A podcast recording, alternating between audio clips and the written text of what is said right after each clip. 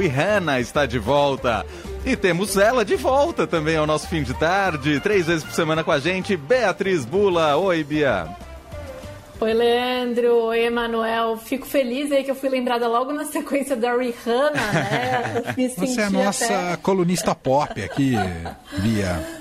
Muito bom, adorei. Falei, nossa, depois da Rihanna, lá vem, lá vem ela, Beatriz Bula. Se desse pra né, comparar. Maravilhosa ontem, Rihanna, né? Teve um jogo no meio que interrompeu o show da Rihanna, é. ninguém gostou. Mas enfim, aparentemente é assim que funciona lá nos Estados Unidos. O tempo que você ficou lá, você, digamos que absorveu mais essa cultura do Super Bowl, você tinha alguma conexão anterior ou não, Bia?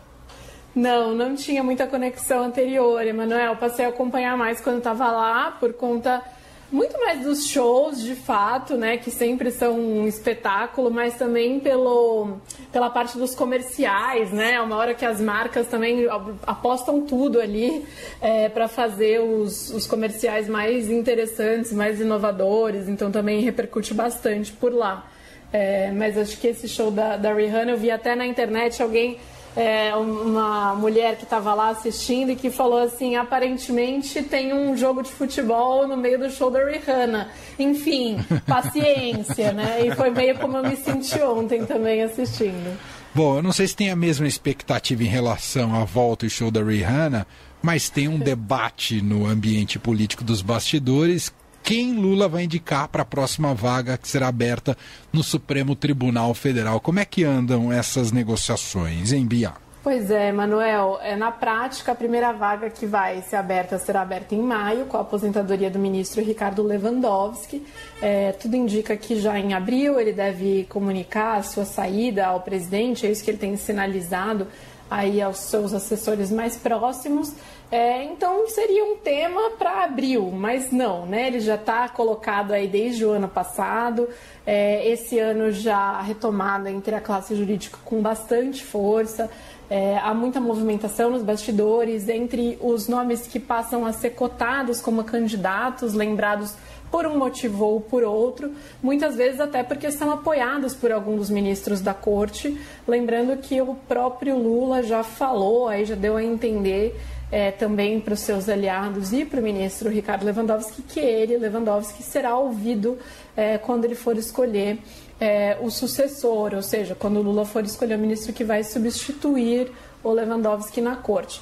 E isso ficou muito claro. Na sexta-feira eu estive é, num jantar que foi é, organizado na casa de um criminalista, o Fábio Tofik, em homenagem ao Marco Aurélio de Carvalho que é advogado, amigo pessoal do presidente Lula.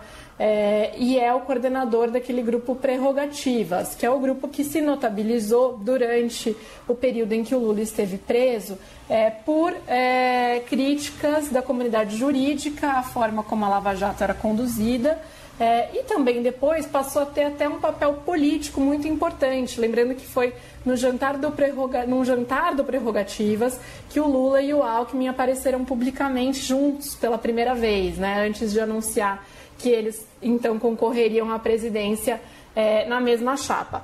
E aí nesse jantar, é, entre muitas curiosidades aí que eu acho que vale a pena a gente mencionar, que mostram um pouco como funciona é, o poder, né? Muitas vezes a gente fica discutindo aí ah, a crítica do Lula ao BC, crítica do mercado ao Lula e tal, mas no fim das contas todo mundo se encontra nesses é, bastidores, né? Mas é, ficou muito claro aí essa, essa disputa velada pela vaga no Supremo. É, vários advogados que aparecem como esses advogados cotados estavam lá, estavam uhum. circulando, estavam conversando com ministros do Supremo, como o próprio Lewandowski, né? Que vai ter esse papel aí na escolha do sucessor.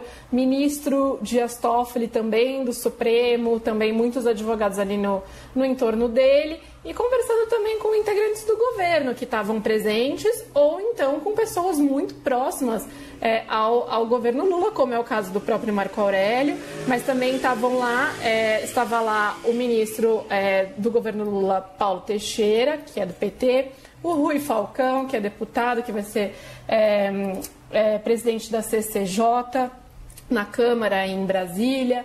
Estava é, também o Galipo, Gabriel Galípolo, que é o número 2 do Ministério da Fazenda, e que estava ali basicamente como um ministro da Fazenda no cargo, porque o Haddad estava fora do país. Então, esses advogados já fazendo é, esse, esse corpo a corpo né, com é, pessoas que podem, de fato, ajudar de alguma maneira nesse processo. Claro que era um ambiente muito é, deste grupo mesmo, de grupo de advogados e muitos ligados ao prerrogativas.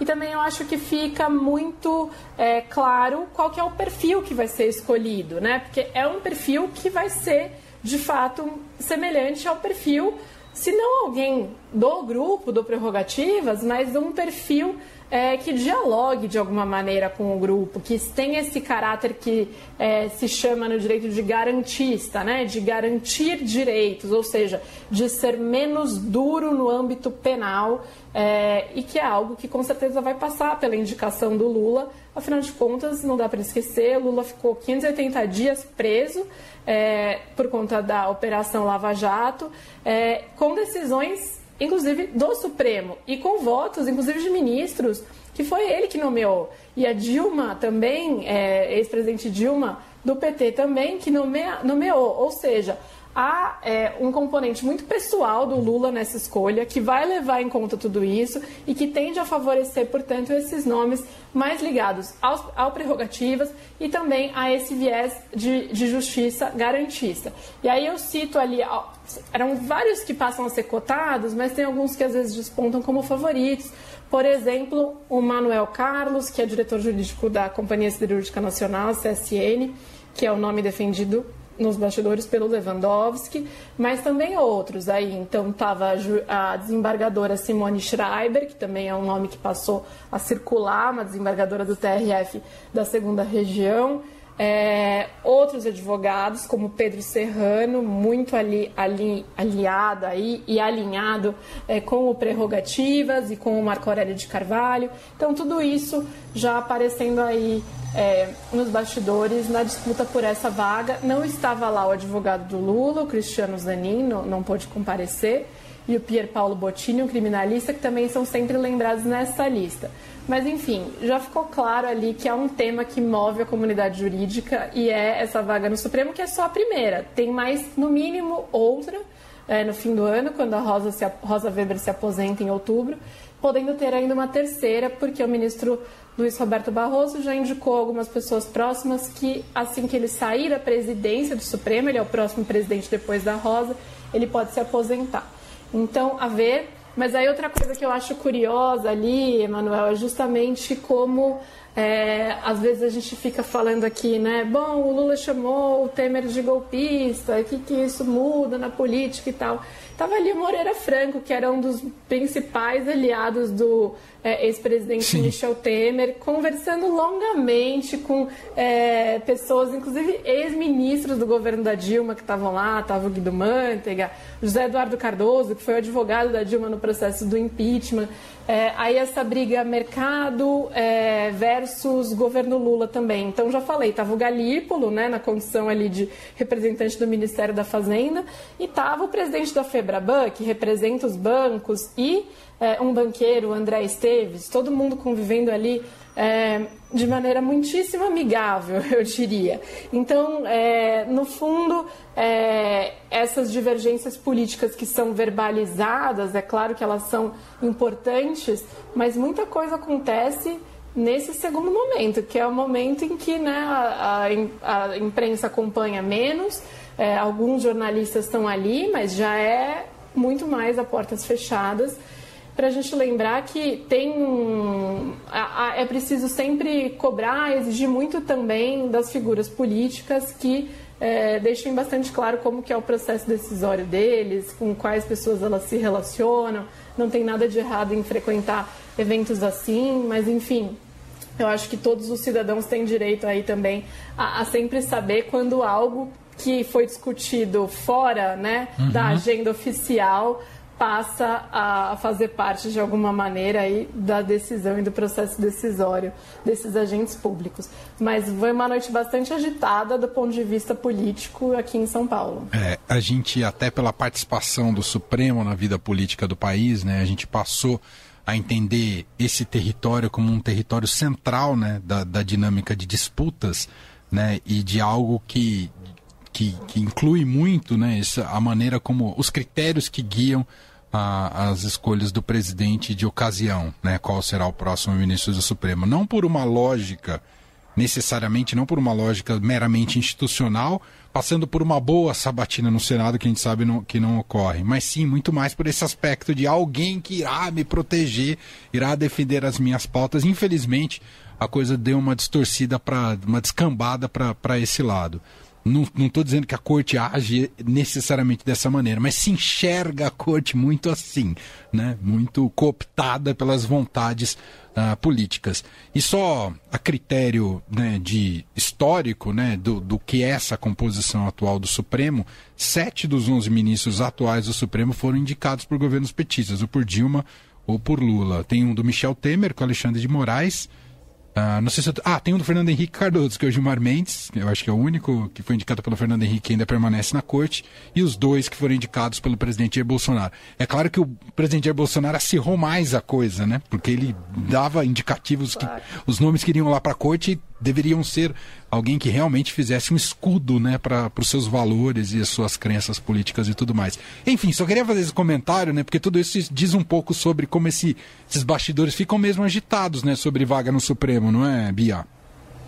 Com certeza, Emanuel. É um período que é, toda a classe jurídica aí se movimenta de alguma maneira é, para se colocar, né? Os nomes que podem, que tem chance, claro, eles querem ser lembrados aí nessas, é, é, nesse processo decisório. Mas, de novo, eu acho que vai ser uma, uma decisão muito. É, tendo em vista aí esse histórico recente do Lula. É, já sempre é uma decisão muito pessoal ali do presidente, que tem que levar em conta alguns critérios estabelecidos na Constituição, mas que são critérios relativamente amplos, né? notório saber jurídico e reputação ilibada, ou seja, é bastante subjetivo, dá para incluir bastante coisa aí nesses dois critérios. É, já é bastante pessoal, mas acho que tendo em vista esse histórico do presidente Lula, ainda mais pessoal e ele vai estar ainda mais atento ao perfil que ele quer, que tende a ser, lembrando, um perfil garantista, ligado sim é, a esse grupo, ao grupo Prerrogativas. E eu acho que o tanto de gente que compareceu nesse jantar aí para o coordenador do Prerrogativas, que é o Marco Aurélio, que é da área jurídica, que é próximo ao Lula, fala também bastante sobre, é, sobre esse processo. Muito bem, seguiremos acompanhando esse debate, esses bastidores com Beatriz Bula, que volta com a gente na quarta-feira ao vivo aqui no Fim de Tarde Adorado. Obrigado, um beijo, boa semana para você, Bia. Igualmente, até beijo. quarta.